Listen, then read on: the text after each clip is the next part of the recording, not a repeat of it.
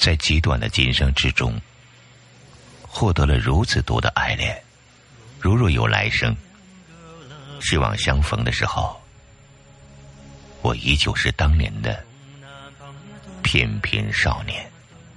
明日或者来生，哪一个先降临，我们无从知晓。史书上记载，我作为六世达赖喇嘛仓央嘉措圆寂的地方，是在青海湖。青海湖，古语称西海，藏语里称错温波，意思为青色的海。青海湖的由来，有一个美丽动人的传说。一千多年前，吐蕃王朝时代，文成公主远嫁藏王松赞干布。临行前，唐朝皇帝赐予她能够照见家乡景象的日月宝镜。在漫长颠沛的路途中。公主不禁思念起故乡，于是拿出日月宝镜，果然看见了久违的家乡长安。她泪如泉涌，动情而伤情。然而，他又一次记起了自己冤家一帮的使命，于是忍心将宝镜扔出去，断了对家乡的念想，却未料到。那面被扔出的宝镜落地时，闪出一道金光，化作一片蔚蓝的湖水，便是青海湖。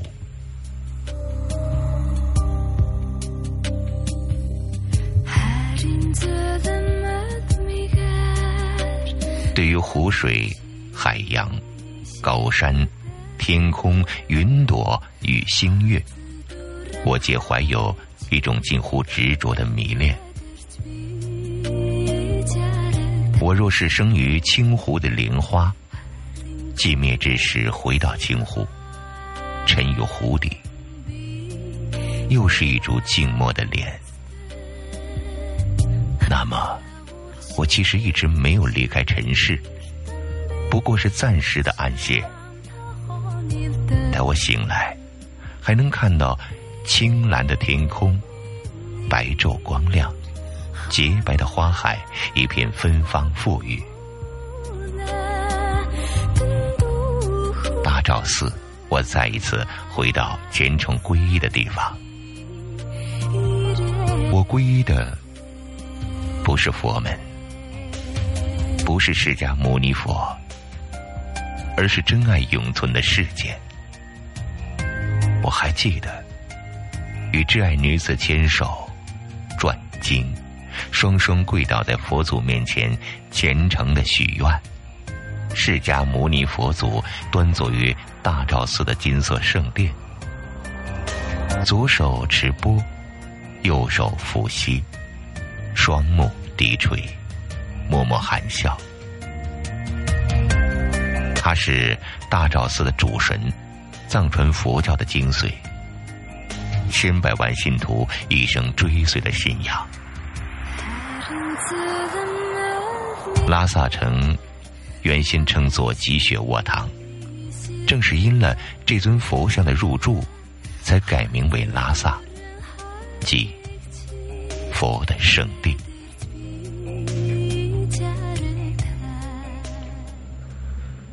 从古至今，每逢神圣的节日。信徒们都要前往大昭寺朝佛，他们跪拜在大昭寺门前，五体投地。粗糙的石板被朝拜者的身体摩擦的如大理石般圆润光滑。他们点燃千盏长明灯，虔诚的匍匐在佛的脚下，将额头轻轻贴在他的左膝。低声诉说自己的祈求与愿望。佛祖释迦牟尼住在舍卫城市，向当地比丘、比丘尼、男女居士讲经传法。有一天，圣者曼殊势利忧心忡忡的对佛祖说：“世尊，你注释的时候，我们眼看佛容，耳听佛语，心有皈依。可如若世尊涅盘离世，一切又将归于何处呢？”佛祖听完，含笑不语，接着从他身上发出四道金光，分别射入大梵天、罗延天、帝释天与工巧之神皮首结魔身上。于是大梵天奉献出五种珍宝，请皮首结魔塑造了佛祖的法身像。罗延天奉献五种珍宝。请劈手结魔塑造了佛祖的报身像。第十天奉献了因陀罗宝、绿色宝、妙庄严宝等天上五宝，以及金银、珍珠、珊瑚、蓝宝石等人间五宝，请皮手结魔塑造了佛祖十二岁身量的化身像。佛母婆舍婆提说。释迦八岁时，身量如蓝毗尼园的台座那么高；十二岁时，脚踏舍卫城的门槛，头触门楣。这是他那时候的身量。匕首结膜融化了各种宝物，铸造出佛祖十二岁身量的化身像。一只手做结定印的姿势。另一只手做压地印的姿势，相好庄严，慈和美妙。据说，凡是见到这尊像的人，能够解脱三毒的痛苦，升起真实的信仰，具足一切见闻念处的功德。当时佛祖住世，亲自为自己的佛像开光。散花加持，最后供奉于印度金刚座寺。这是萨迦索朗金赞撰写的《西藏王统计》里的一段典故。《西藏王统计》还记载了印度法王达摩波罗在位时，东方君主秦王贺坚送给法王三件无价之宝。其中包括一件无缝的锦衣，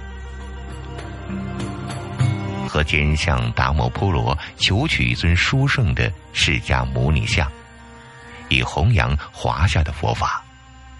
达摩波罗为两国的长远友谊深虑，毅然决定将国宝释迦牟尼佛十二岁等身像送往中原。当他和大臣。一起走进供奉释迦牟尼佛像的神殿时，发现这尊本来朝南而坐的圣像，居然转身面向了东方。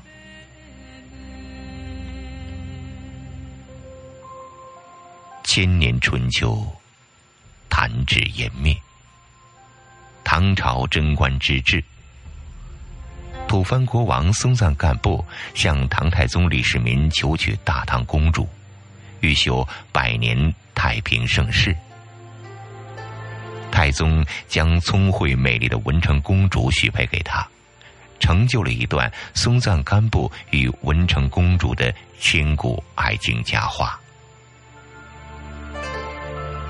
临行之际，唐太宗决定将供奉在洛阳白马寺的释迦牟尼十二岁等身佛像赐予文成公主。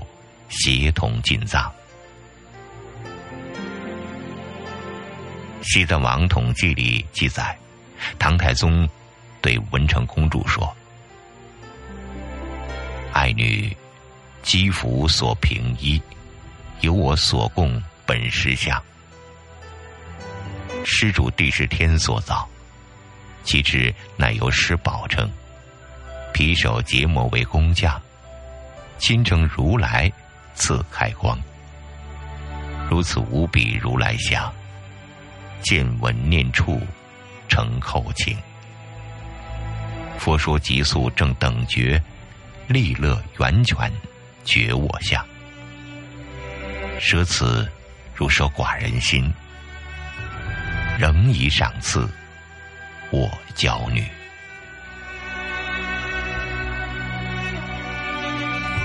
当时太宗特意命工匠，专门打造了一辆手推车，用以供奉释迦牟尼佛像。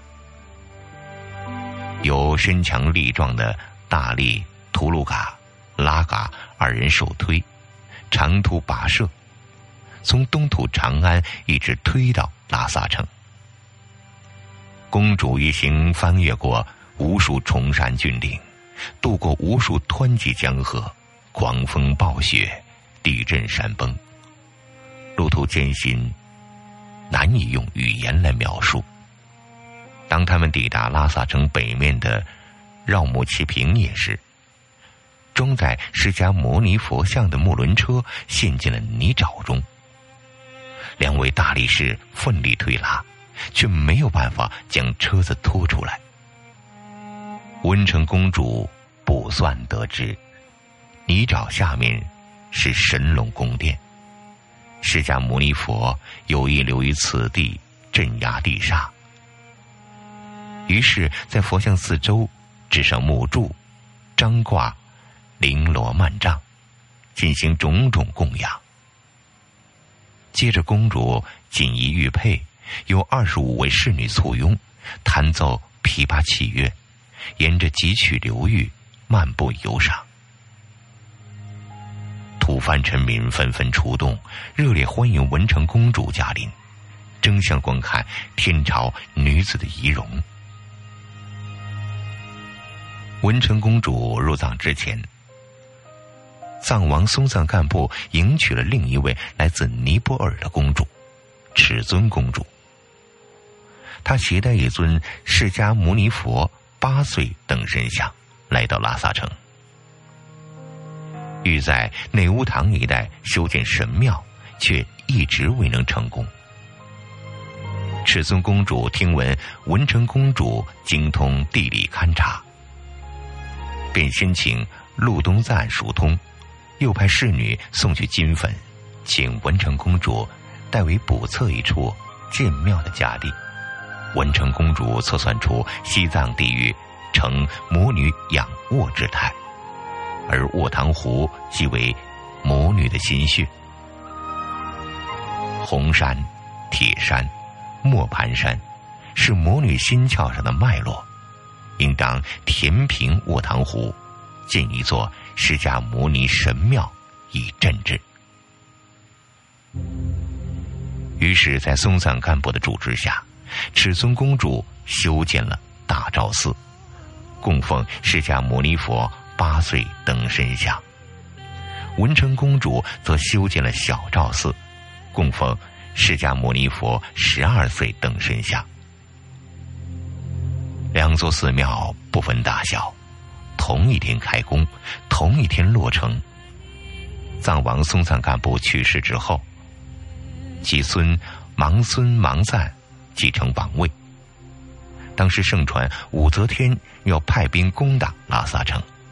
夺回文成公主带来的释迦牟尼佛十二岁等身像，吐蕃朝臣惊恐之余，匆忙将这尊佛像转移至大昭寺南境门内，并用泥土封号，上绘一幅文殊菩萨像，同时又将大昭寺的释迦牟尼八岁等身像移至小昭寺主殿供奉。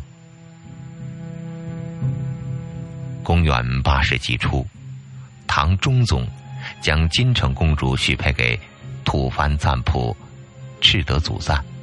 金城公主一行抵达拉萨城的路缘，他突然提出要看一看文成公主带来的释迦牟尼佛十二岁等身像。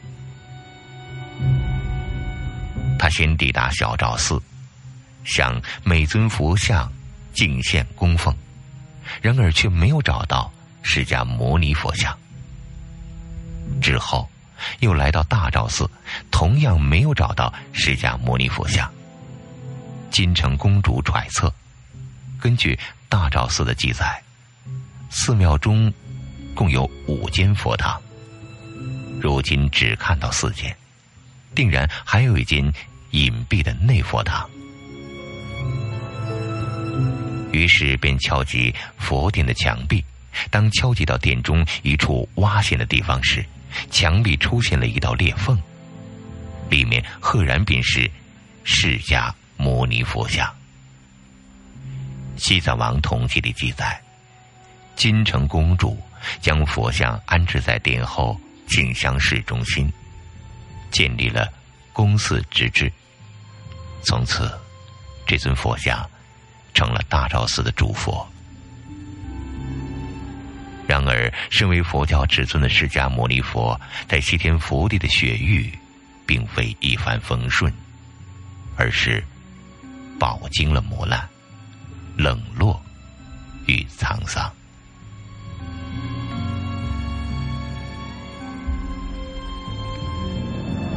藏文史书记载，藏王吃着祖赞。